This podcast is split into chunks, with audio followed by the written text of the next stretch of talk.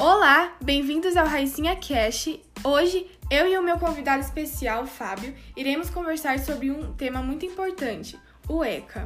Olá, Fábio. Olá, é um prazer participar desse podcast com esse assunto tão importante.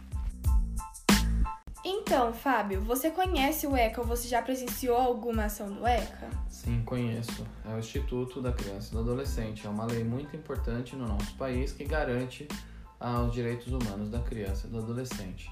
Tive um, infeliz é, episódio onde é, eu presenciei que os, os pais de uma criança estavam maltratando e por sorte havia uma pessoa de, de conhecimento dessa, dessas leis, desse direito da criança, interferiu e falou com os pais da criança que se não houvesse a, a paralisação daquele ato, né, por, por mais que era uma repressão à criança, mas era uma coisa muito fora do comum, ele ia ser é, denunciado junto ao instituto. Ok. E sabendo que você é uma pessoa muito do bem, gosta muito de ajudar as pessoas, você já ajudou alguma pessoa, alguma criança ou algum adolescente no farol ou com alguma comida, alguma coisa do estilo? Eu sempre que eu posso, eu ajudo o próximo, principalmente sendo crianças e adolescentes. Na maioria das vezes, ou melhor, quase que 100% das vezes, eu nunca dou dinheiro. Eu prefiro doar alguma coisa, um alimento, doar alguma coisa para essa criança que se tiver com frio, para quitar o frio dessa, dessa criança, ou mesmo é, indicando a essa criança um, algum me meio para ela poder é, sair daquela situação que ela está vivendo naquele momento. Uhum. Muito bem. É, e me fala, você já, você já viveu, né, em um caso do ECA, ou se você já conhece alguém que viveu?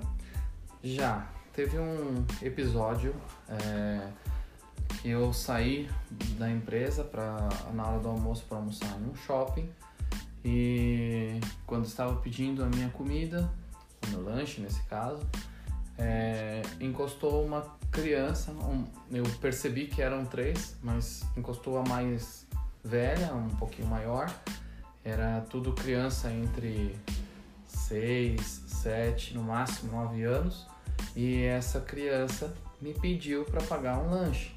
Quando ela me pediu um só, me compra um lanche para eu poder dividir com meus irmãos, aquilo me comoveu tanto porque não era o fato de ela estar tá pedindo e ela estar tá com fome, mas ela não quis é, explorar aquela pessoa que ela estava pedindo. No caso, eu que estava do outro lado. Ela pediu apenas um para dividir com os irmãos. Eu achei aquilo, aquilo me comoveu tanto que eu pedi para ela chamar os outros irmãos. Coloquei elas sentada numa mesa é, ao lado da minha, onde eu ia sentar com o pessoal do meu trabalho e perguntei qual que era o, o, a vontade delas, qual dos lanches que elas queriam comer elas não queriam, em princípio, falar, estavam todas envergonhadas. Depois falou, ah, eu quero esse, a outra, pessoa, a outra criança falou, ah, eu quero aquele e tal. E eu pude, nesse momento, é, proporcionar a uma criança o prazer de sentar numa mesa, ah, né, de um, de um, numa praça de alimentação de um shopping e comer o seu lanche ali junto com a gente, assim, tal qual todos estávamos ali. Isso foi bem bacana e, e foi muito é, comovente para mim. Ok. E na sua época, você acha que as crianças da sua idade, ou os adolescentes da sua idade, sabiam todos os seus direitos? Tudo aquilo que eles poderiam correr atrás?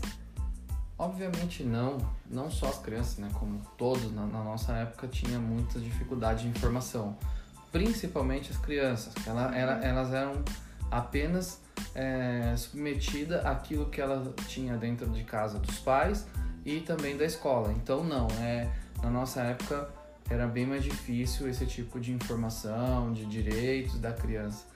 Porém, é, no meu caso em especial, é, eu nunca tive nenhum problema, porque os, meus pais sempre é, respeitaram o espaço da criança, respeitaram o, o, o crescimento de cada um. Então, é, também não precisei e, e num, num nenhum momento ser necessário uma lei que interferisse. Ok, muito obrigada, Fábio. De nada.